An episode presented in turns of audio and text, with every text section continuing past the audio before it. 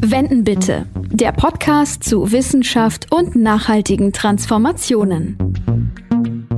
Hallo und herzlich willkommen zu einer neuen Folge von Wenden bitte. Wir widmen uns in diesem Podcast der immer aktuellen Themen aus der Wissenschaft zu Klimaschutz und Nachhaltigkeit. Ich bin Nadine Kreuzer und moderiere hier zusammen mit Mandy Schossig vom Öko-Institut. Ja, hallo auch von mir.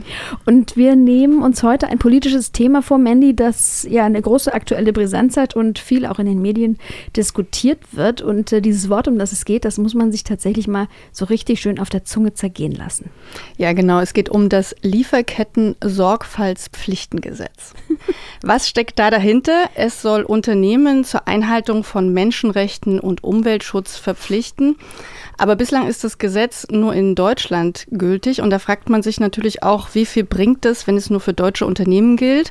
Und braucht es vielleicht auch auf europäischer Ebene, auch um Lücken zu schließen?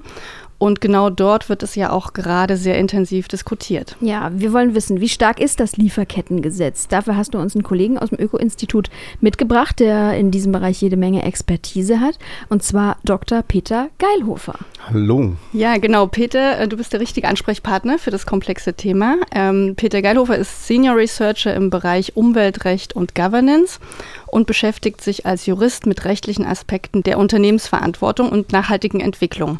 Hallo Peter, schön, dass du da bist nochmal. Hallo nochmal, freut mich sehr. Ja, Peter, wir freuen uns, dass du hier mit deiner Expertise heute dabei bist. Wir wollen natürlich wissen, als Jurist ist man ja vielleicht nicht standardmäßig am Öko-Institut. Zumindest könntest du diesen Link für uns mal erklären. Wie kommt man als Jurist zum Öko-Institut? Ach, wir haben schon ein paar Juristen am Öko-Institut, also ich bin da nicht der Einzige. Ähm, ich arbeite ja im Bereich Umweltrecht und Governance und da steckt das Recht ja schon im Namen. Wir sind insgesamt fünf mit unterschiedlichen Schwerpunkten. Aber du hast natürlich recht. Also ähm, die meisten Leute, die Jura studieren, machen das mit, einer, mit einem anderen Ziel. Ne? Man will Anwalt, Anwalt, werden, in einer großen Kanzlei arbeiten, ähm, viel Geld verdienen und ähm, ich will mich jetzt nicht beschweren, aber so richtig reich wird man beim Öko-Institut natürlich nicht. Äh, insofern sind es schon eher Leute, die das aus Überzeugung machen. Ja. Ja, wir sind auch froh, dass du den Weg eingeschlagen hast zu uns. Ähm, wir haben ja einiges zum Thema Lieferketten zu besprechen und bevor wir ins Thema einsteigen, gibt es wie immer erstmal einen kurzen Überblick. Zum Jahr 2023 trat das deutsche Lieferkettengesetz in Kraft. Es soll Unternehmen dazu verpflichten, Verantwortung für menschenrechtlich und ökologisch adäquate Lieferketten zu tragen. Arbeitsbedingungen sollen verbessert, Kinderarbeit verhindert und Umweltrisiken vorgebeugt werden. Doch werden die Regeln des Gesetzes vor allem, was umweltbezogene Pflichten betrifft, noch vielfach als lückenhaft kritisiert. Viele Fragen zur Umsetzung des Gesetzes scheinen noch offen. Was kann ein deutsches Lieferkettengesetz also wirklich leisten, um Umwelt und Menschen zu schützen? Ein solches Gesetz gewinnt an Wirkung, wenn mehr große Unternehmen die dort geregelten Pflichten für ihre Lieferketten einhalten müssen. Daher wird auf EU-Ebene derzeit über eine europäische Richtlinie verhandelt. Sie soll über das deutsche Gesetz hinausgehen und mögliche Lücken schließen. Wie muss ein EU-Lieferkettengesetz also ausgestattet sein, um Unternehmen zu mehr Klimaschutz und Sozialverträglichkeit entlang der gesamten Lieferkette zu verpflichten? Ja, und um all diese Fragen zu beantworten, haben wir Peter hier an unserer Seite. Das ist sehr gut. Vielleicht zu Beginn gleich mal, lieber Peter, was heißt genau eigentlich Lieferkette? Was ist eine Lieferkette? Also eine Lieferkette, ähm, vielleicht ähm, äh, kann man das am besten ein bisschen praktisch erklären. Jedes Unternehmen, ähm, das Produkte produziert, äh, vor allen Dingen, äh, macht es ja auf der Grundlage bestimmter Rohstoffe oder Vorprodukte und die kommen irgendwo her. Ne? Und äh, meistens äh, in der modernen Wirtschaft, in der globalisierten Wirtschaft irgendwo aus dem Ausland. Und ähm, sozusagen die verschiedenen Stufen, wo diese Vorprodukte entwickelt werden, ähm, ähm, die dann wieder aus irgendwelchen Rohstoffen hergestellt werden, zum Beispiel, die, äh, von denen sagt man, dass sie der aus der Liefer Lieferkette kommen. Also die Lieferkette ist einfach die Kette der Produkte und Vorprodukte, die man braucht, um ähm, auch hier in Deutschland was zu produzieren oder zu verkaufen. Und wieso braucht es dann überhaupt ein Gesetz für sowas Grundlegendes wie zum Beispiel die Einhaltung der Menschenrechte? Darüber hat man vielleicht schon viel gelesen so in den letzten Jahren. Ähm, es kommt halt leider relativ oft zu Verletzungen der Menschenrechte in der Lieferkette. Ja, sei es, weil die Rohstoffe unter menschenrechtswidrigen äh, Bedingungen abgebaut werden oder weil da Stoffe verwendet werden, die die Umwelt schädigen, ähm, die man hier bei uns zum Beispiel nicht benutzen dürfte, aber woanders eben, die woanders noch nicht verboten sind.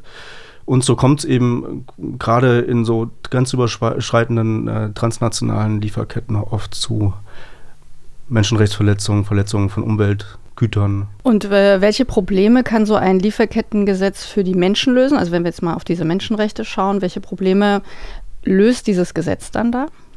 Na, das Lieferkettengesetz das äh, schützt eine Reihe von ähm, relativ klar definierten Rechten und dazu gehören vor allen Dingen eben auch Arbeitsrechte, ne, also arbeitsbezogene Menschenrechte, ähm, das, das, Verbot der Kinderarbeit steckt da drin, ähm, ähm, Arbeitssicherheitsstandards stecken da drin, ähm, aber auch zum Beispiel sowas aus unserer Sicht besonders interessant wie ähm, der Schutz vom Boden, Luft, äh, Wasser, ne, also Verdrängung. Das wären sozusagen Probleme, die das Lieferkettengesetz fürs Klima in Angriff nehmen könnte oder lösen könnte. Das ist eine spannende Frage. Ähm, also es gibt im Lieferkettengesetz, im deutschen Lieferkettengesetz tatsächlich keine klimaschutzbezogenen Pflichten. Also das Klima steht da selber nicht als explizites Schutzgut drin, sondern eben, ich habe es gerade gesagt, äh, die Luft steckt da drin. Ne? Und man, äh, man, man soll eben, oder eins der Risiken, die im Lieferkettengesetz definiert sind, die betreffen, betreffen Risiken, die durch schädliche Luftverunreinigungen ähm, passieren können oder entstehen können. Und da kann man sich drüber streiten, ob das Klima darunter fällt. Das ist eben so eine klassische juristische Geschichte. Man streitet sich immer und wo zwei Juristen sind, gibt es mindestens drei Meinungen. Okay, da steigen wir ja wahrscheinlich tiefer noch ein gleich. Aber kannst du uns mal ein bisschen mitnehmen zur Geschichte des Gesetzes? Weil da gab es ja in der Vergangenheit auch bestimmte Vorfälle, auf die man dann mit diesem Gesetz in Deutschland reagiert hat. Wie kam das alles? Also kannst du uns das so ein bisschen auseinanderklamüsern? Ja, da kann man jetzt unterschiedlich weit ausgreifen. Die ersten Bemühungen um äh, sowas gibt es, oder um, sagen wir mal, menschenrechtswürdige Lieferketten, um gerechte Lieferketten, die gab es schon in den 90er Jahren. Ähm, ne, also in, in, zu der Zeit, als die ersten ähm, Probleme der Globalisierung eben klar geworden sind, den Menschen bewusst geworden sind.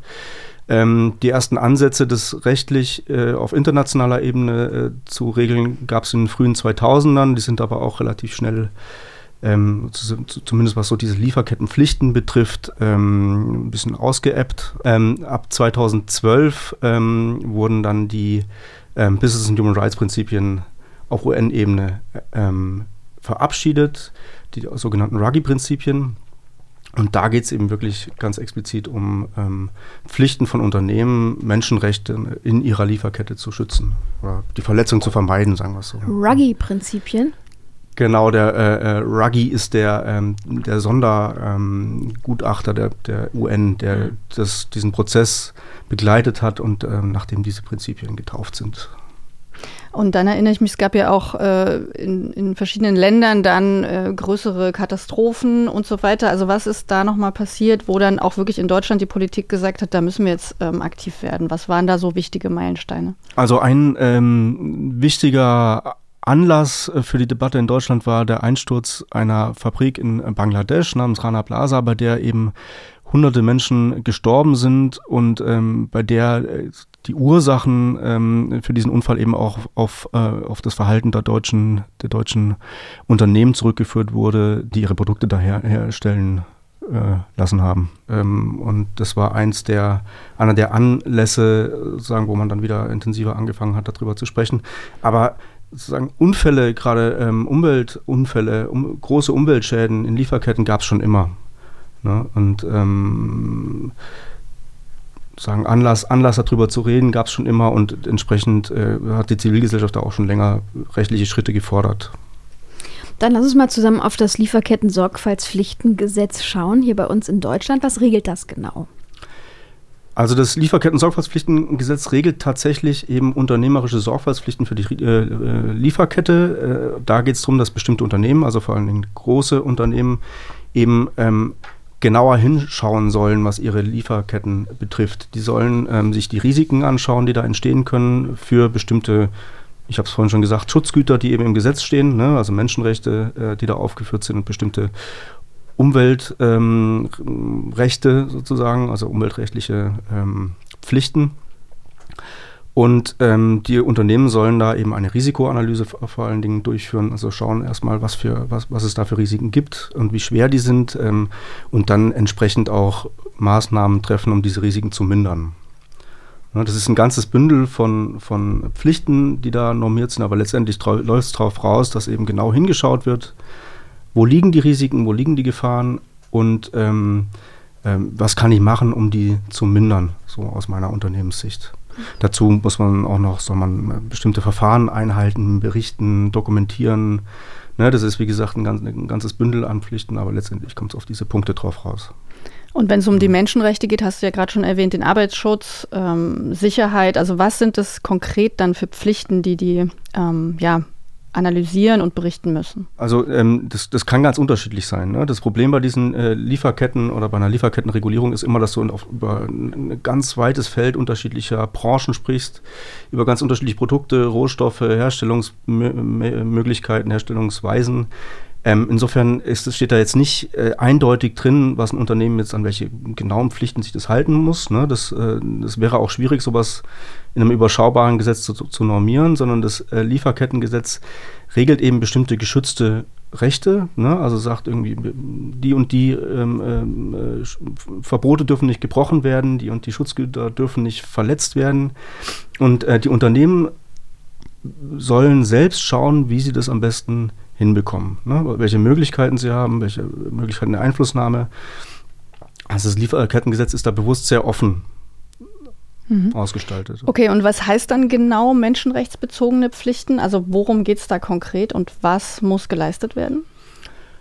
Also bei einer menschenrechtsbezogenen Pflicht, wenn wir uns jetzt mal irgendwie das Verbot der Kinderarbeit zum Beispiel rauspicken, äh, müsste ein Unternehmen eben bei der, bei der Risikoanalyse ähm, schauen, welche Produkte oder welche Rohstoffe stecken in meiner Lieferkette äh, drin, aus welchen Regionen kommen die. Ähm, äh, sind die Regionen zum Beispiel, weiß, weiß man, dass es in diesen Regionen zum Beispiel zu Kinderarbeit kommt? Ne? Und ähm, weiß ich vielleicht sogar schon von, von konkreten Fällen, äh, bei denen es zu Kinderarbeit kommt. Und da müsste ein Unternehmen eben genauer hinschauen erstmal ne? und die sich diese, diese Risiken anschauen, anschauen, die Produkte anschauen, die, die, die Vorhersteller anschauen und, ähm, und gucken, ob da zum Beispiel Hinweise darauf bestehen, dass, dass Kinder angestellt sind in der, in, in, bei, bei, bei einem unmittelbaren Zulieferer jetzt in dem Fall. Hm. Und in Sachen Umwelt, gibt es da vielleicht ein Beispiel, wo ein Unternehmen unbedingt darauf achten müsste, wenn, ja, bei der, bei der Herstellung im Prozess? Also bei Umweltrisiken, da ist es die Besonderheit, dass das Gesetz relativ ähm, eine relativ beschränkte äh, Anzahl von Umwelt Pflichten normiert. Das verweist auf internationale Umweltgesetze äh, sozusagen. Und das ist eben relativ überschaubar. Das äh, verweist zum Beispiel auf das äh, POP-Abkommen, äh, das bestimmte ähm, anorganische Stoffe verbietet. Und ähm, Unternehmen wissen ja, was sozusagen, was in ihren Produkten drinsteckt. Wenn ich jetzt weiß, dass ein, ein, einer der Stoffe, der unter diesem Abkommen verboten ist, oder beschränkt ist in seiner Nutzung, in meinem Produkt drin äh, steckt, dann habe ich einen Grund, dazu, da ganz genau hinzugucken und zu schauen, ähm, wo kommt der Stoff, wo kommt das Produkt her, was steckt da drin. Ne? Man ist mit seinen Zulieferern ja auch in vertraglichen Verhandlungen, äh, kann da mal nachfragen.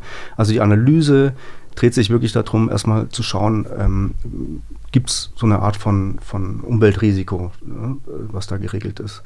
Und im, im, nächsten Schritt würde man dann, müsste das Unternehmen versuchen, wenn es dann tatsächlich so, eine, so ein Problem feststellt, dieses Problem zu lösen. Und wurden denn diese Umweltfaktoren auch von Anfang an mitgedacht bei, äh, beim Gesetz sozusagen? Oder war das ein Gesetz, was erstmal für die menschenrechtlichen Sorgfaltspflichten gedacht war und dann haben wir oder andere gesagt, Achtung, da steckt die Umwelt auch noch drin, müssen wir das nicht noch mitdenken? Also ähm, die, äh, diese unternehmerischen Sorgfaltspflichten, über die wir hier reden, die kommen aus dem Menschenrechtsbereich. Der Ruggie, von dem ich vorhin schon gesprochen habe, der hat die als menschenrechtsbezogene ähm, Prinzipien äh, entworfen. Und ähm, die Umwelt ist dann erst so, so, ab 2015, 2016 in die, in die Diskussion mit reingekommen und ähm, auch in gewisse Gesetzgebungs-, also Debatten um Gesetze reingekommen. Insofern ist es schon was relativ ähm, Neues und äh, da kann man auch mit einer, äh, also mal, wenn man ein bisschen Eigenwerbung hier betreiben da möchte, dann äh, hat, ist, war das Öko-Institut auch eines der ersten Institute, die da umfassend dazu geforscht haben. Also wir haben relativ früh schon zu umweltbezogenen Sorgfaltspflichten auch gearbeitet. Wenn wir uns jetzt die Deutschlandkarte angucken, es gibt unzählige Unternehmen bei uns im Land, von äh, ganz, ganz klein, kleiner Bäckereibetrieb bis äh, sehr, sehr groß. Welche Unternehmen müssen denn diese Pflichten einhalten? Für wen gilt denn dieses Lieferketten-Sorgfaltspflichtengesetz? Also das äh, Lieferketten-Sorgfaltspflichtengesetz oh, gilt. Ich ihr, habt, ja, ihr habt Spaß am Wort. Ne?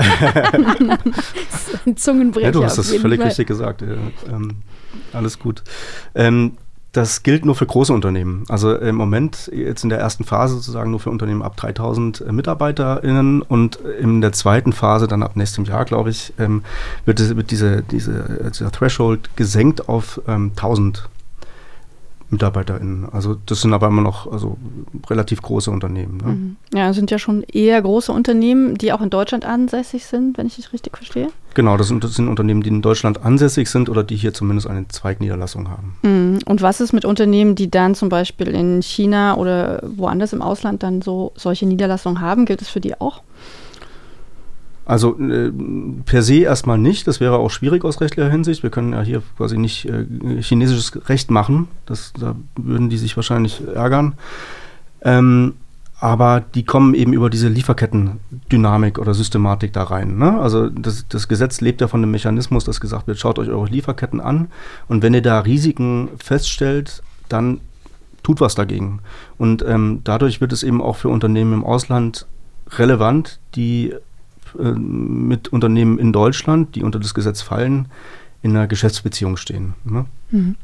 Also das heißt, dieses ähm, Lieferketten-Sorgfaltspflichtengesetz, das greift dann wirklich ähm, an jeder Stelle der Wertschöpfungskette oder man sagt dann, nein, es gibt Produkte aus dem Ausland, hier kann es dann leider nicht greifen oder wie, wie kann man das verstehen?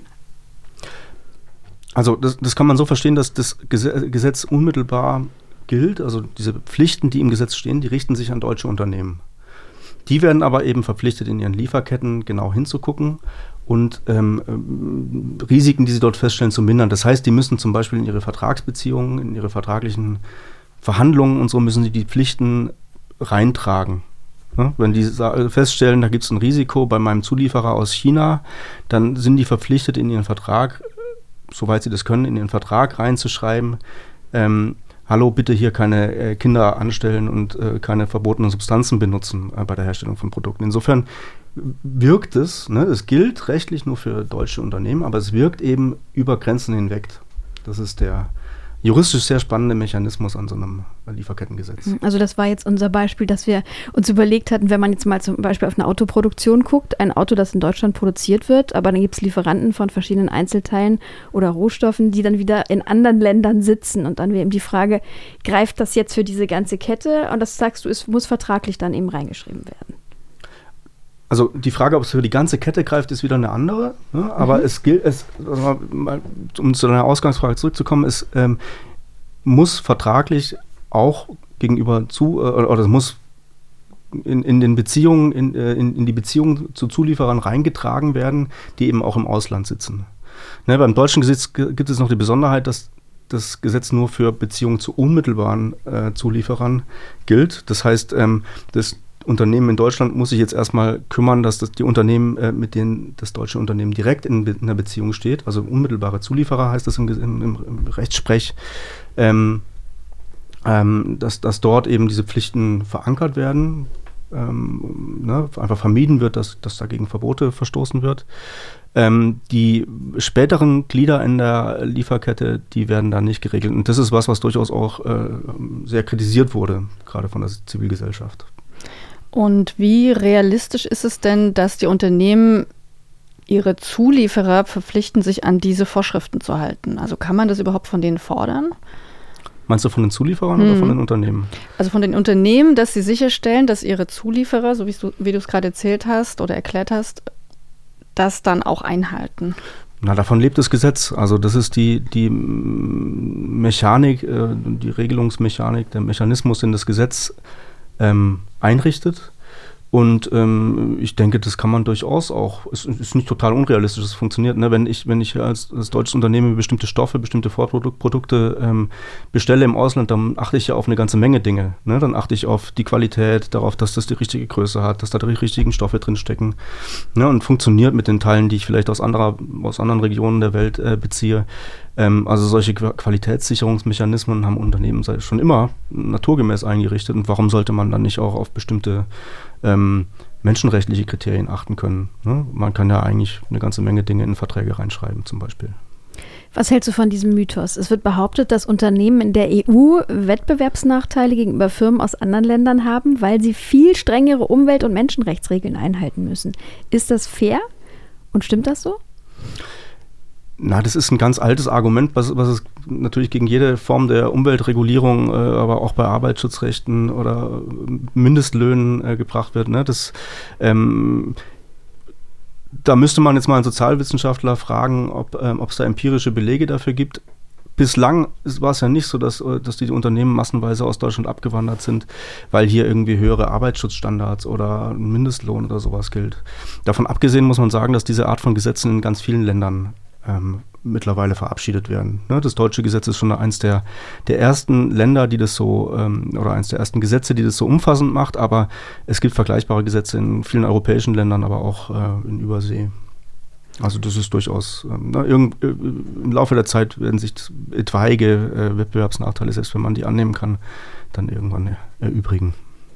Wir haben jetzt ja viel über die Sorgfaltspflichten äh, geredet. Es gibt ja aber auch Berichtspflichten. Ich glaube, du hast das vorhin auch schon mal kurz gesagt. Ähm, kannst du noch mal klar machen, wo der Unterschied ist zwischen den Sorgfalts- und den Berichtspflichten? In diesem, in diesem Bündel von, von Pflichten, von dem ich vorhin gesprochen habe, da steckt auch die Berichtspflicht mit drin. Also die Unternehmen sollen nicht nur hingucken, welche Risiken es gibt, sie sollen nicht nur versuchen, diese Risiken zu mindern, sondern sie sollen das auch dokumentieren, äh, was sie, was sie da feststellen und was sie unternehmen. Und sie sollen darüber auch öffentlich Bericht erstatten. Einfach um da ein bisschen Transparenz, rein, Transparenz reinzubringen in diesen Prozess. Und wer kontrolliert das dann? In Deutschland wird es das äh, BAFA kontrollieren, das Bundesamt für Ausfuhrkontrolle, Außenwirtschaft und Ausfuhrkontrolle. Ja. Ein, äh, da ist ähm, kräftig eingestellt worden, also das ist eine große Behörde, die sich da um die Durchsetzung kümmern wird. Und wenn jemand dagegen verstoßen hat, was sagt die BAFA dann? Was macht die dann? Dann hat die verschiedene Möglichkeiten. Also das, das, der, der erste Schritt wird erstmal sein, den Verstoß aufzudecken. Da kommt die Berichtspflicht zum Beispiel ins Spiel. Ähm, das BAFA hat aber eine Reihe, ganze Reihe anderer Möglichkeiten, dann nochmal genau hinzugucken. Ähm, also ne, kann zum Beispiel Büros durchsuchen, kann äh, fordern, dass da Dokumente herausgegeben werden, um das zu prüfen. Und ähm, wenn da Verstöße festgestellt werden, dann äh, sind da Bußgelder fällig. Also dann, da gibt es eine ganze Reihe von ähm, Sanktionsmöglichkeiten letztendlich im Gesetz. Mhm. Und du hast ja gerade schon gesagt, es gibt noch äh, Kritik auch am Gesetz. Ähm, an welchen Stellen greift denn aus deiner Sicht das deutsche Lieferkettengesetz noch zu kurz? Na, also der erste Punkt betrifft dieses komplexe äh, Problem der Lieferkette, über das wir gerade gesprochen haben. Äh, das Gesetz verpflichtet oder in, in, in den meisten seiner Regelungen verpflichtet es nur die, äh, zu Sorgfaltspflichten gegenüber dem unmittelbaren ähm, Zulieferer. Das heißt, ähm, die nächsten ähm, Glieder in der Lieferkette, die fallen da erstmal raus aus diesen Sorgfaltspflichten und äh, kommen nur wieder ins Spiel, wenn das Unternehmen da irgendwie sozusagen gar nicht mehr wegschauen kann. Ne? Also wenn, wenn, wenn festgestellt wird, dass es tatsächlich auch anderswo Risiken gibt, dann, dann soll, müssen auch die abgestellt werden, also auch wenn die irgendwie bei äh, in, in ähm, frühen Gliedern, auf frühen Gliedern der Lieferkette vorkommen. Aber erstmal ist es eben nur diese unmittelbaren, sind es nur die unmittelbaren Zulieferer und das ist äh, zu Recht aus meiner Sicht kritisiert worden, weil natürlich ganz viele Menschenrechtsverletzungen und auch Umweltprobleme sozusagen nicht beim unmittelbaren Zulieferer passieren, sondern eben schon früher. Mhm. Und das ist ein wichtiger Punkt. Der zweite Punkt, gerade aus einer Ökoperspektive, ist, dass die umweltbezogenen Pflichten eben relativ beschränkt sind. Ne, das sind ähm, ähm, drei oder vier internationale Umweltverträge, die da drin stehen und ähm, ansonsten gibt es da einfach eine riesengroße klaffende Lücke. Gerade äh, das Klima äh, steckt da nicht drin und ähm, das ist natürlich ein, ein Problem ne, in, in unserer Zeit. Ja, dann ist es ja vielleicht gut, dass auf EU-Ebene gerade äh, auch über das Gesetz, äh, ein ähnliches Gesetz diskutiert wird. Lass uns doch da vielleicht nochmal tiefer einsteigen. Was wird denn da gerade diskutiert und wo stehen die Diskussionen? Kannst du uns so einen Überblick geben?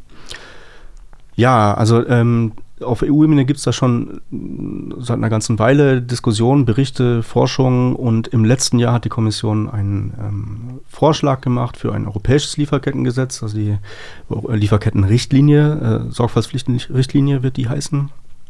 Ähm, und äh, dieser Vorschlag ist in der Diskussion. Der Europäische Rat hat da einen Gegenvorschlag vorgelegt.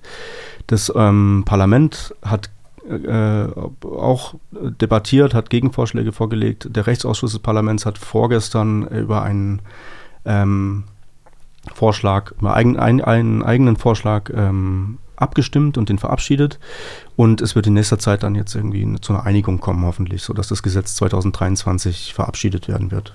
Und welche Inhalte sollten deiner Meinung nach in einem solchen EU-Lieferkettengesetz drin stehen, unbedingt? Na, da gehören natürlich auch die, äh, die Menschenrechte rein, ähm, aber es wäre natürlich schön, wenn äh, die Lücken, über die wir gerade gesprochen haben, also ne, die ähm, vor allen Dingen umweltbezogenen Lücken äh, in dem Gesetz auf europäischer äh, Ebene zur Geltung kämen oder äh, ähm, sagen, ausgefüllt würden. Und ähm, das sah am Anfang recht gut aus. Also äh, gerade von Seiten der Kommission wurde da relativ ambitioniert vorgelegt zumindest in öffentlichen Äußerungen, ähm, gerade was die klimaschutzbezogenen Pflichten angeht. Ähm, in, in, in, in, der Debatte und jetzt auch in den Entwürfen ist es aber alles wieder ein bisschen runtergekocht worden. Also ähm, da werden auf jeden Fall auch Lücken drin bleiben, gerade was die umweltbezogenen Pflichten betrifft. An einigen anderen Punkten geht das Gesetz weiter als das deutsche Gesetz und das ist natürlich zu begrüßen. Ähm, das betrifft zum einen ähm, die Unternehmen, die da einbezogen werden. Also in Deutschland sind es, äh, wie gesagt, nur sehr große Unternehmen ab 1000 äh, ähm, Mitarbeitenden. Im europäischen Gesetz werden, das, äh, werden da Unternehmen einbezogen ab 250 Mitarbeitenden, also erheblich mehr Unternehmen. Ähm, und ähm, was auch ziemlich spannend ist, so gerade aus juristischer Perspektive, ist, dass da ein Haftungsmechanismus drin steht. Im deutschen Gesetz wurde das explizit ausgeschlossen. Ähm, also wurde letztlich explizit ausgeschlossen, dass ähm, äh, Menschen, die im Ausland durch solche Sorgfaltspflichtverletzungen einen Schaden haben, klagen können. Das ist was, worüber man schon sehr lange äh, diskutiert und Lücken feststellt. Und äh, im europäischen Gesetz wird es diese Haftungsregelung geben. Ist das also im Deutschen eher so ein zahnloser Papiertiger oder wie heißt das, wenn es eben äh, die Möglichkeit des, äh, der Klage gar nicht gibt? Na, das kann man vielleicht nicht unbedingt sagen. Also immer da, darüber wird diskutiert. Dieser Begriff ist natürlich auch äh, immer wieder äh, gefallen in der ganzen Diskussion. Und ähm, gerade aus zivilgesellschaftlicher Perspektive oder aus so einer Ökosicht mag man es ja gar nicht hart genug haben, so, was die Sanktionen angeht. Aber auch ein behördlicher Durchsetzungsmechanismus kann natürlich sehr wirksam sein. Also auch eine Behörde, die die Sache ernst nimmt, genau hinschaut und ähm, ähm, Rechtsbrüche sanktioniert, ist ein wirksamer Durchsetzungsmechanismus. Gleichwohl, gerade ähm, ne, aus, aus, aus unserer Sicht wäre es schon ähm, gut gewesen, da auch einen Haftungsmechanismus drin zu haben und der war in früheren Entwürfen des Gesetzes auch noch vorgesehen. Der ist dann einfach im Prozess äh, rausgeschliffen, äh, rausdiskutiert worden. Dann wäre das ja schon mal ein Vorteil, ne, den das EU-Gesetz hätte gegenüber dem deutschen Gesetz. Was für Vorteile gäbe es noch ähm, zwischen den beiden? Also, oder wenn wir das auf EU-Ebene hätten, was wäre dann da noch viel besser? Also absehbar ist, dass es im Gesetz eine klimaschutzbezogene Pflicht geben wird. Und ähm, das ist auch einst, eins der, ein, einer der Punkte, die immer wieder äh, kritisiert wurden am deutschen Gesetz. Ähm, da wird äh, eine Pflicht verankert werden, die ein bisschen aus diesem Sorgfaltspflichtenkonstrukt rausfällt, die aber vorsieht, dass die Unternehmen sich selbst eine, einen Reduktionspfad äh, zurechtlegen müssen. Und ähm, das soll sogar, so wie es aussieht, relativ äh, also mit, mit, gewissen Sanktionen äh, versehen werden. Also ähm, im Moment ist äh, vorgesehen noch meines Wissens, dass ähm, Manager zum Beispiel, dass die Boni von Managern daran gekoppelt werden können, ähm, dass die tatsächlich ihre äh, Reduktionspfade einhalten. Und ähm, das ist schon mal eine gute Sache. Ne? Also auch da Ne, äh, je klarer und je umfassender, desto besser. Ähm, aber das sieht zumindest nach einer ähm, sinnvollen Regelung aus, wie es im Moment ist. Jetzt haben wir viel darüber gesprochen, was Unternehmen alles tun müssen, aber was können wir als Konsumentinnen und Nachfragerinnen von Produkten denn tun, wenn es um Lieferkettengesetze geht? Also Lieferkettengesetze, äh, da haben wir wenig damit zu tun ne, als Konsumentin. Da können wir irgendwie, äh, wie das immer so ist, die richtigen, äh, versuchen die richtigen Leute zu wählen. Ähm, oder auf der Straße Druck zu machen, wie auch immer. Aber ähm, ähm, was Lieferkettenbesitz äh, ähm, selbst betrifft, können wir natürlich die richtigen Entscheidungen beim Einkaufen treffen ne? und versuchen eben möglichst nachhaltig und möglichst menschenrechts gerecht einzukaufen. Ist dann ersichtlich auf Produkten, dass ähm, da die Lieferkette ähm, absolut in Ordnung ist und dass alles nach guten Bedingungen abläuft oder wie erkennt man das als Konsument? Das ist eine sehr wichtige Frage. Also äh, das Gesetz selber sieht jetzt keine Siegel vor, die ähm, für Konsumenten, die Konsumenten orientieren könnten. Das ist nicht so. Aber ne, wir wissen ja alle, dass es eine, eine, eine, ganze Reihe von Siegeln gibt, die äh, zumindest sagen, äh, grüne Ansprüche erheben oder, oder irgendwie behaupten, dass das Produkt unter besonders menschenrechtsfreundlichen ähm, Umständen hergestellt wurde. Und ähm, da, das ist auch was, ähm, wo mal ganz unabhängig oder ja, in einem eigenen Prozess zumindest drüber gesprochen wird. Also auch da will vor allen Dingen die EU ran und eben die Informationslage und die Informationsrechte von Konsumentinnen verbessern. Wenn es um Informationen für Verbraucher und Verbraucherinnen geht, da beschäftigt ihr euch ja aktuell auch in einem laufenden Projekt mit den sogenannten Green Claim Richtlinien. Klär uns hier doch vielleicht mal auf, was bedeutet das und wieso sind die wichtig in dem Zusammenhang?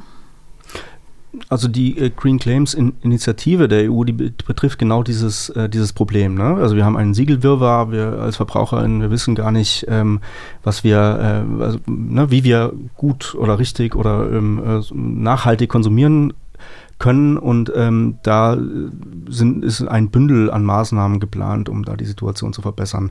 In erster Linie wird es darum gehen, dass ähm, Unternehmen, die behaupten, dass sie was Grünes, was Nachhaltiges verkaufen, das auch fundieren müssen.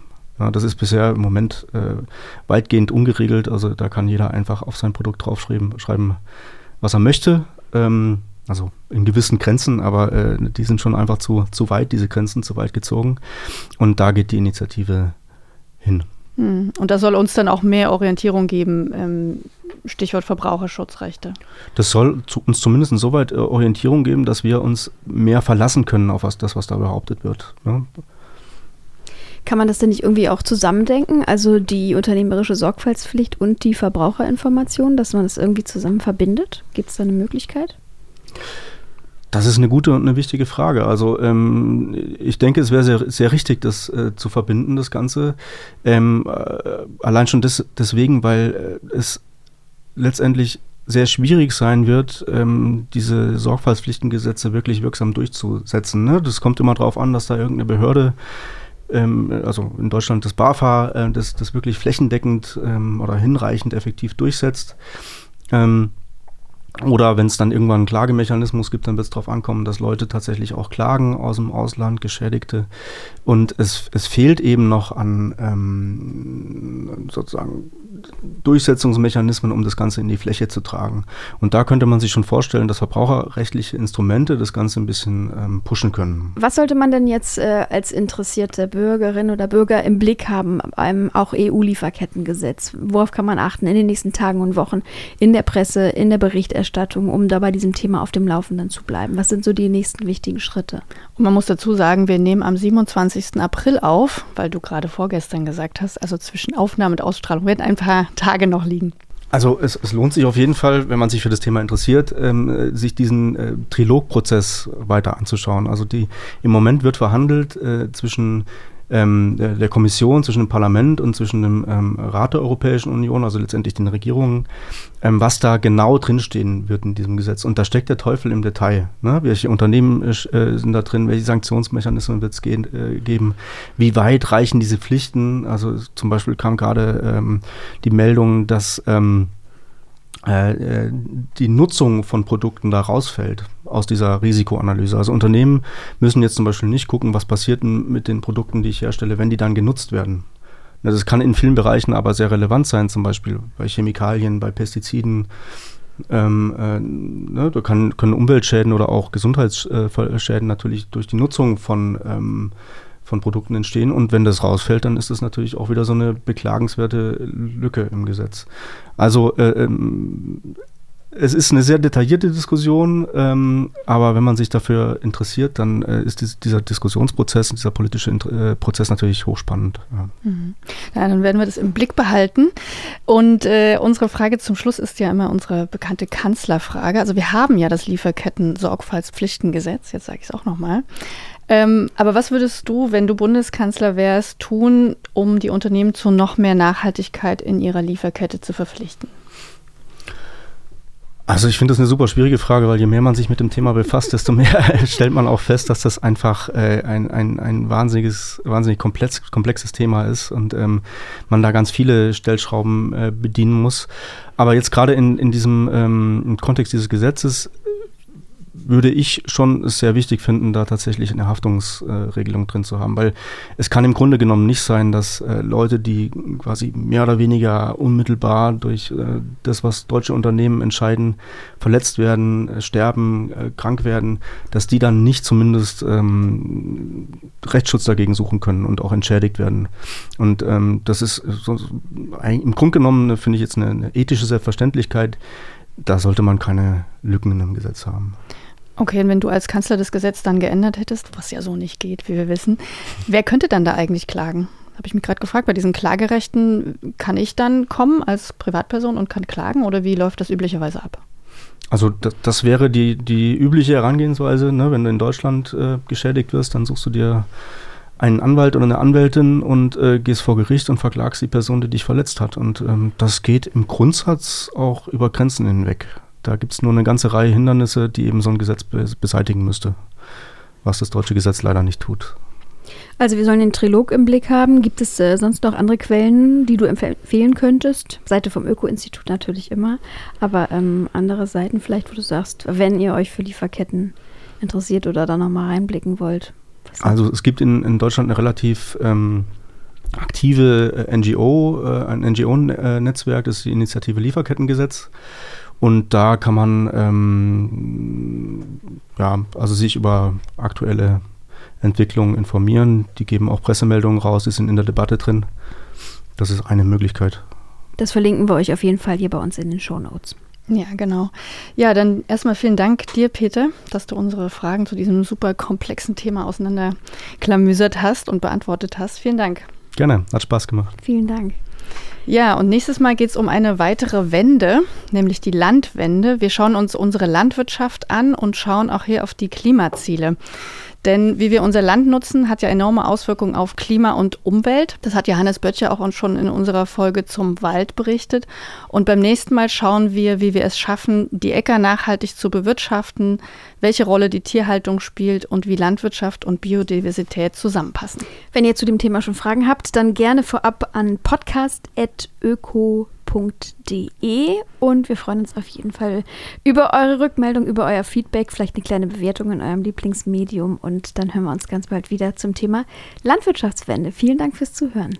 Bis bald. Tschüss. Ciao. Wenden bitte. Der Podcast zu Wissenschaft und nachhaltigen Transformationen.